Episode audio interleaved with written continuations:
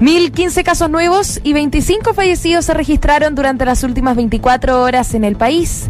Con esto, Chile acumula 1.600.883 casos totales y 34.539 muertes desde el inicio de la pandemia.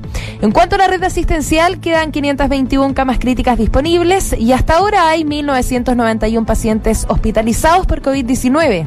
La positividad de los exámenes PCR en tanto llegó a 2,91% a nivel nacional y en la región metropolitana a 3%. Respecto a los casos activos, hasta la fecha hay 11.575. Por otra parte, desde este martes, las regiones de Valparaíso, los lagos y los ríos atrasarán el toque de queda y con esto partirá desde las 0 horas hasta las 5 de la mañana debido a una mejora en su situación epidemiológica.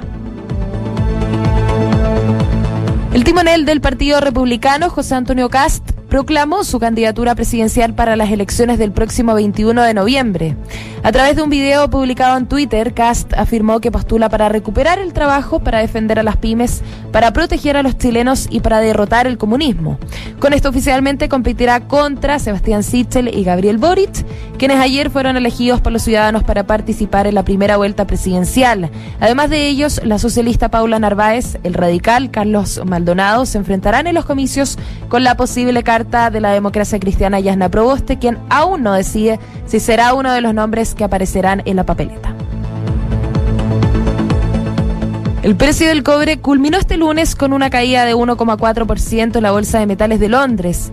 El principal producto de exportación del país se transó en 4,202 dólares la libra. Con ello, el promedio del mes se ubicó en 4,247 dólares la libra y el anual en 4,135 dólares la libra. Expertos indicaron que la baja se debe principalmente a la incertidumbre que existe frente a un aumento en los contagios de coronavirus por la llegada de la variante Delta a países de Latinoamérica y Europa, lo que podría significar posibles medidas que podrían restringir el comercio a nivel mundial.